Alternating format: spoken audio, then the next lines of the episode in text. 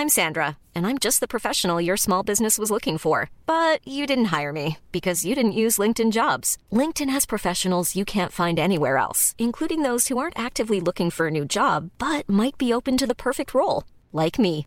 In a given month, over 70% of LinkedIn users don't visit other leading job sites. So if you're not looking on LinkedIn, you'll miss out on great candidates like Sandra. Start hiring professionals like a professional. Post your free job on linkedin.com/people today. Éducation, santé, environnement. Ça fait dix ans qu'UBS, le sponsor de cet épisode de la story, s'engage dans les investissements responsables. Alors quand j'entends dire qu'il y aura un avant et un après Covid-19, je sais déjà que pour UBS, l'après se fera comme avant, en faveur de la société. C'est aussi pour ça que j'ai choisi d'y placer mon argent.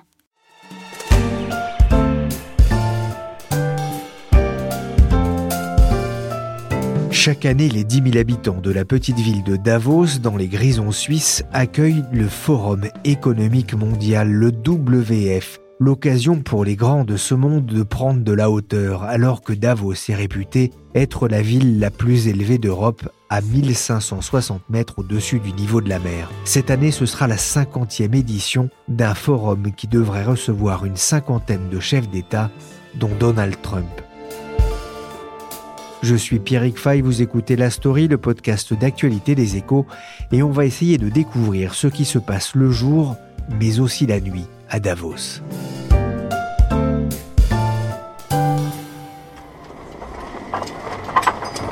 En cherchant des informations sur Davos et sur le forum économique sur Internet, je suis tombé sur cette vidéo de Suisse Info rendant hommage à l'octogénaire Paul Acola Senior, père de deux champions de ski suisse. Il évoquait le téléski de Bolgen qu'il a mené à l'école, le premier téléski à arbalète du monde, construit il y a près de 85 ans. À l'époque, il n'y avait pas de fermeture éclair. Alors l'argent tombait facilement des poches des skieurs quand ils étaient sur la piste. Au printemps, quand la neige avait fondu et que le téléski était fermé, on parcourait le champ et je dois vous dire qu'on trouvait parfois des choses de valeur. Aujourd'hui, certains aimeraient bien que l'argent se déverse aussi à Davos pour trouver des moyens de lutter contre le réchauffement climatique. Après tout, Richard Rio racontait récemment dans les échos que les risques climatiques étaient en tête des préoccupations des dirigeants mondiaux à long terme. Une lutte qui devra passer par la coopération entre les États à un moment où ceux-ci ont tendance à adopter une approche unilatérale, selon le rapport publié par le Forum. Reste à savoir si, en Suisse, Donald Trump aura envie de s'apesantir sur l'état du climat à quelques semaines du début de la campagne présidentielle aux États-Unis. Lundi matin, Jean-Marc Vittori, éditorialiste aux échos, a fait sa valise, direction la Suisse, pour assister au forum, comme il le fait depuis plusieurs années pour le journal. Avant de partir, il est passé par le studio de la Story pour me raconter Davos.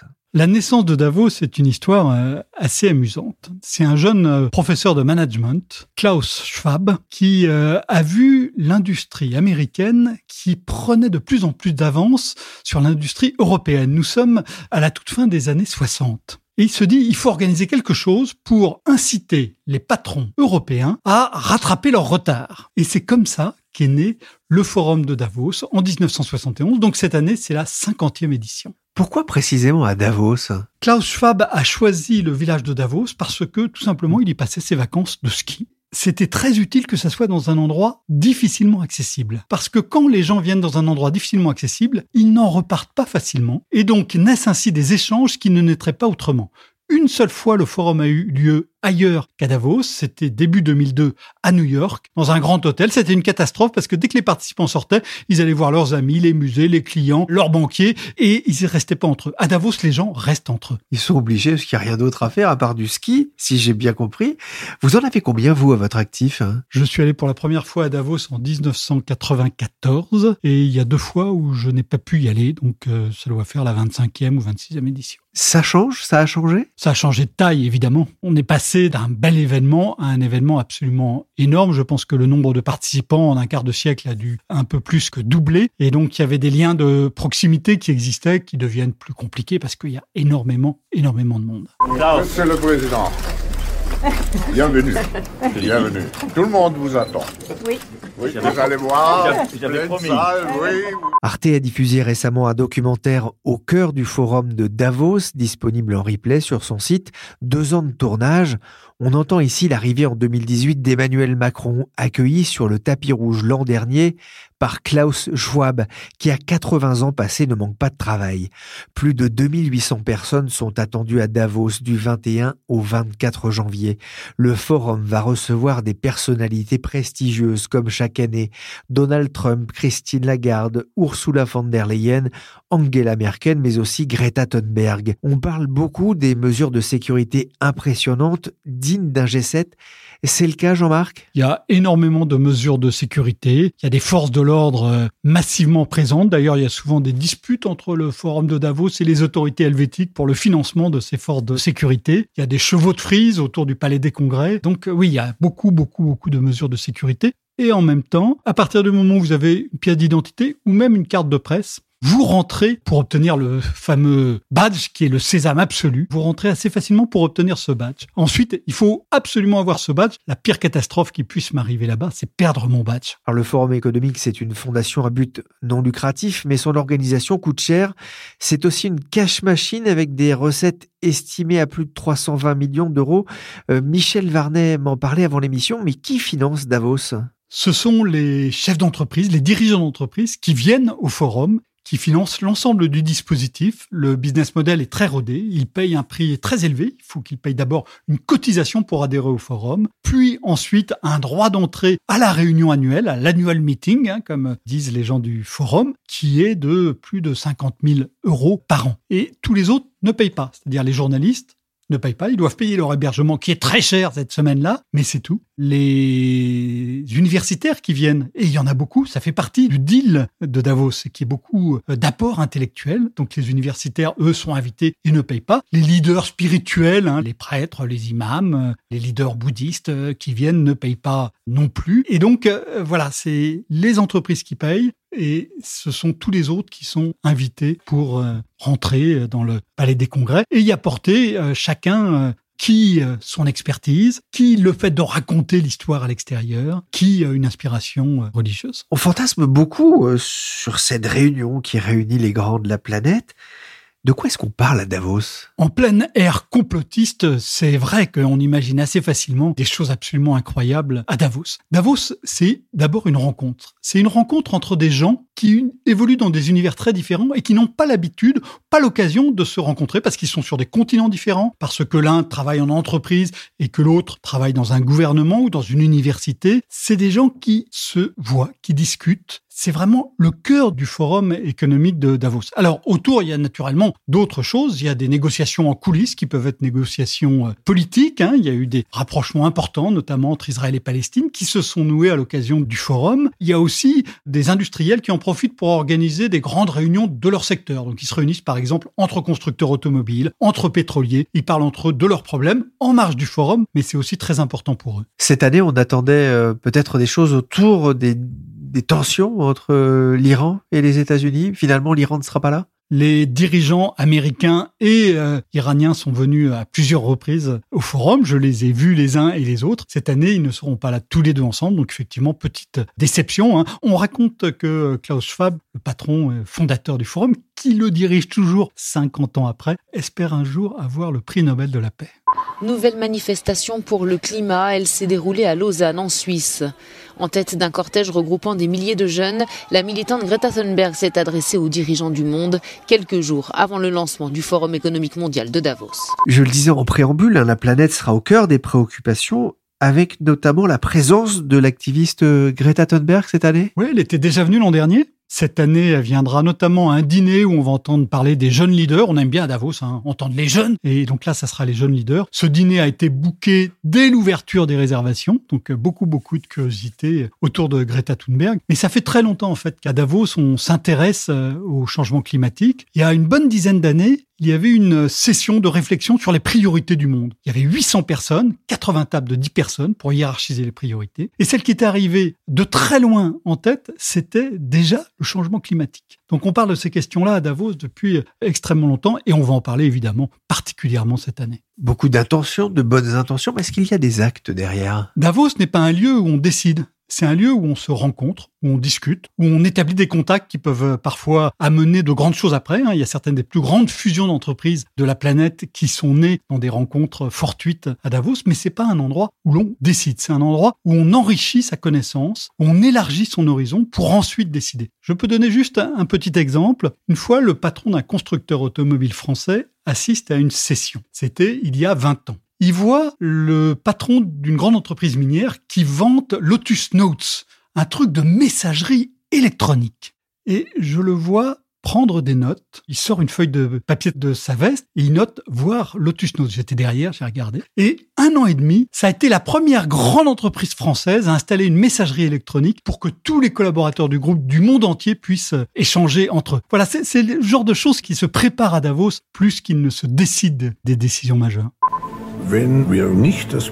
Si nous n'avions pas la nécessité de nous parler et d'entretenir le dialogue, nous serions dans une dictature mondialisée, dans laquelle tout le monde aurait la même opinion. On vient d'entendre Klaus Schwab dans ce document euh, d'Arte, c'est le fondateur du, forum. Il a raison, la principale utilité de Davos, c'est d'entretenir le dialogue À mes yeux, oui ce que j'ai vu euh, à Davos hein, en plus d'un quart de siècle, c'est des gens qui discutent, c'est des gens qui s'écoutent, c'est des gens qui découvrent des idées nouvelles, qui découvrent des perspectives qu'ils n'avaient pas forcément, des entreprises, des femmes, des hommes. Et c'est ça, effectivement, qui est au, au cœur du forum. Il faut parler et laisser parler.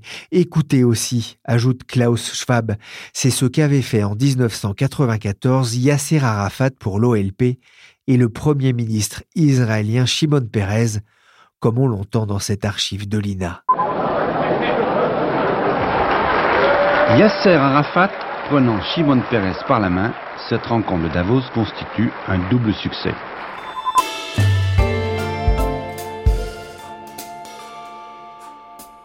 Notre priorité, c'est de répondre aux priorités des gens, pas le champagne avec les milliardaires. Le Premier ministre britannique Boris Johnson expliquait il y a un mois dans un entretien au tabloïd le Daily Mail pourquoi il n'allait pas à Davos.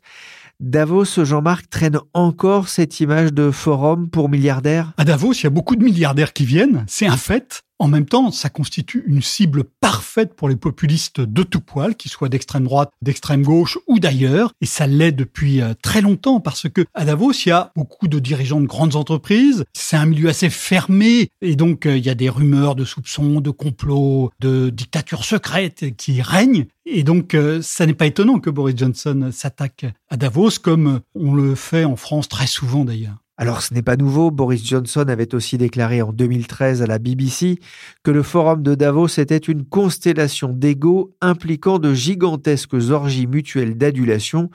Alors vous pourrez vous consoler cette année, Jean-Marc, avec le prince Charles, qui sera bien présent.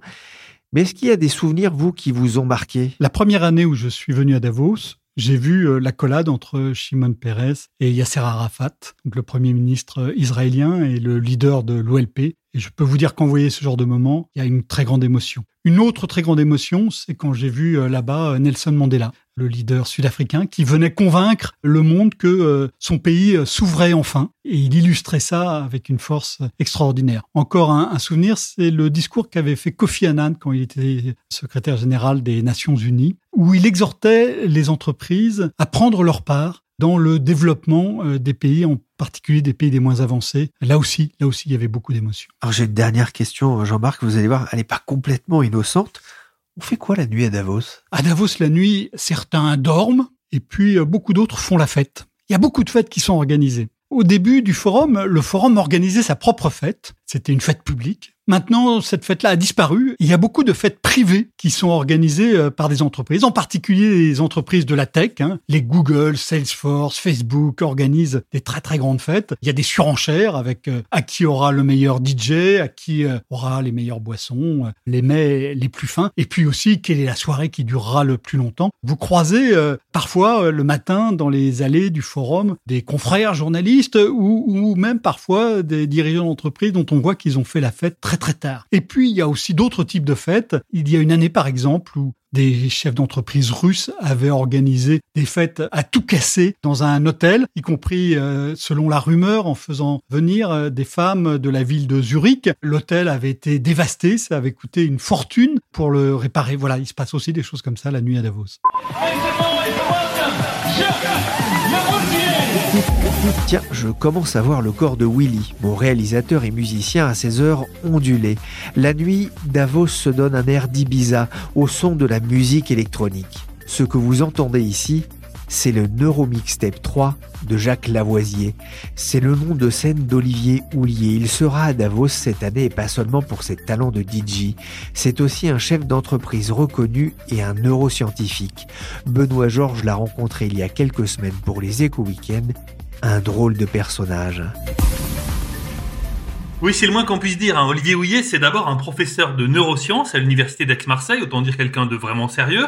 C'est aussi le patron d'une entreprise américaine qui fabrique des casques pour regarder ce qui se passe à l'intérieur du cerveau, pour enregistrer les ondes cérébrales. L'entreprise s'appelle Emotive. Elle est basée à la fois sur la côte ouest et à Atlanta, où lui habite. Et puis, c'est un DJ. Euh, c'est la partie qui m'a fait m'intéresser à lui dans, dans le numéro des Eco Weekends. Et qu'on ne se trompe pas, Benoît, s'il était à Davos, c'est d'abord pour ses talents de chercheur. Ah oui, c'est un chercheur reconnu. Hein. Il a commencé sa carrière, il s'est fait connaître il y a une dizaine d'années il travaillait pour le Centre d'analyse stratégique. C'est une structure qui avait été mise en place pour remplacer le commissariat au plan à l'époque de Jacques Chirac et Nicolas Sarkozy. Et lui, il s'occupait de leur campagne de prévention, d'étudier comment les campagnes de prévention, par exemple contre le tabac ou contre l'obésité, fonctionnent et comment elles agissent sur le cerveau et comment connaître le cerveau peut les rendre plus performantes. Et c'est de ça dont il parle souvent. Il en parle à Davos cette année. Il a trois conférences. Donc c'est du sérieux. Il fait trois conférences. À Davos, il fait aussi des réunions de business pour sa boîte, puisqu'en fait, Davos, on le sait, c'est 3000 personnes qui viennent parler et il y a beaucoup de réseaux d'affaires qui se montent. Oui, effectivement, ça l'intéresse aussi, hein, comme chef d'entreprise, vous en parliez.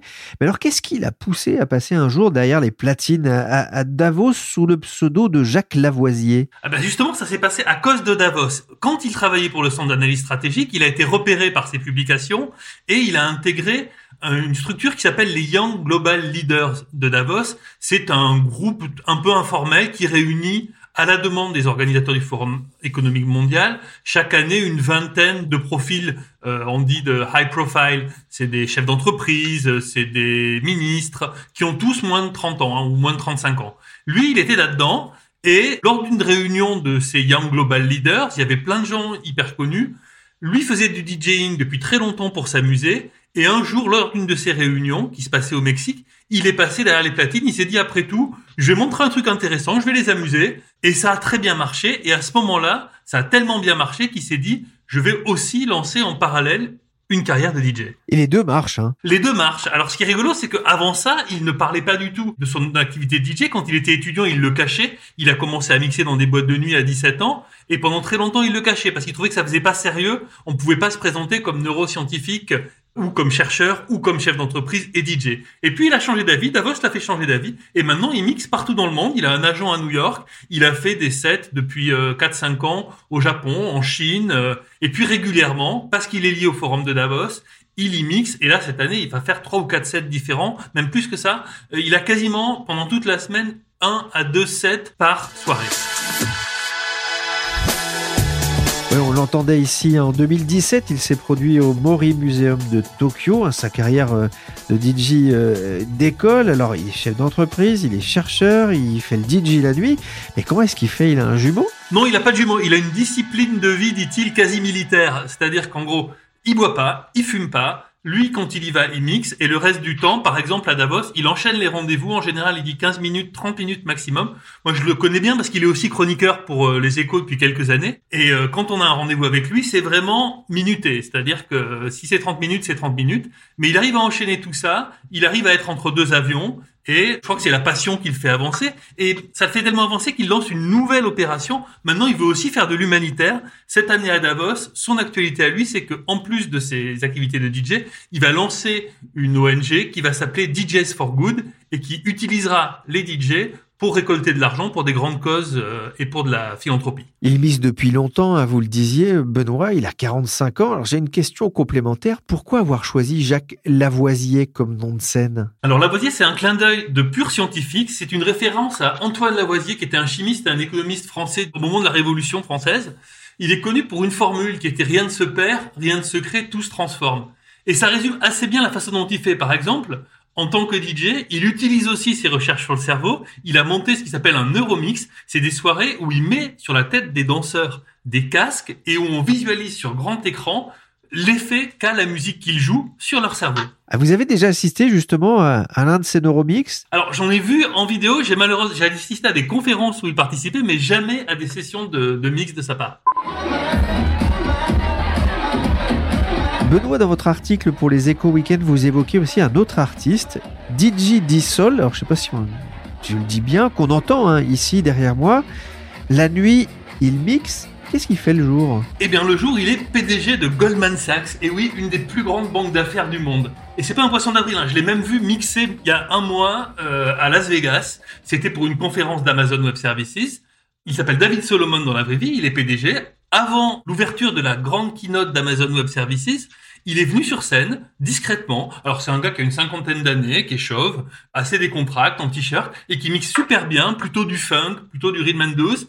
Il a fait ça, et puis après la keynote a commencé, le patron d'Amazon Web Services est venu présenter euh, les différents produits, les nouveautés, et il a fait venir sur scène à la surprise générale le DJ, mais en costume cravate, et c'était le patron de Goldman Sachs. Et lui, il a vraiment une carrière derrière lui, il a même monté un label, il sort des singles qui sont parfois classés dans les charts, et il fait ça là aussi à vocation humanitaire. Tout l'argent de ses disques sert à la lutte contre les opioïdes, une crise qui est très importante aux États-Unis.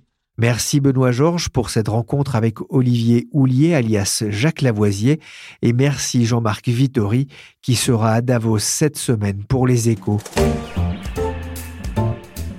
La story, le podcast d'actualité des échos, s'est terminé pour aujourd'hui. L'émission a été réalisée en musique par Willy Gann, chargé de production et d'édition Michel Varnet. Vous pouvez nous retrouver sur toutes les plateformes de téléchargement et de streaming. N'hésitez pas à vous abonner pour ne manquer aucun épisode. Vous pouvez aussi partager vos émissions préférées. Pour l'actualité en temps réel, c'est sur leséchos.fr.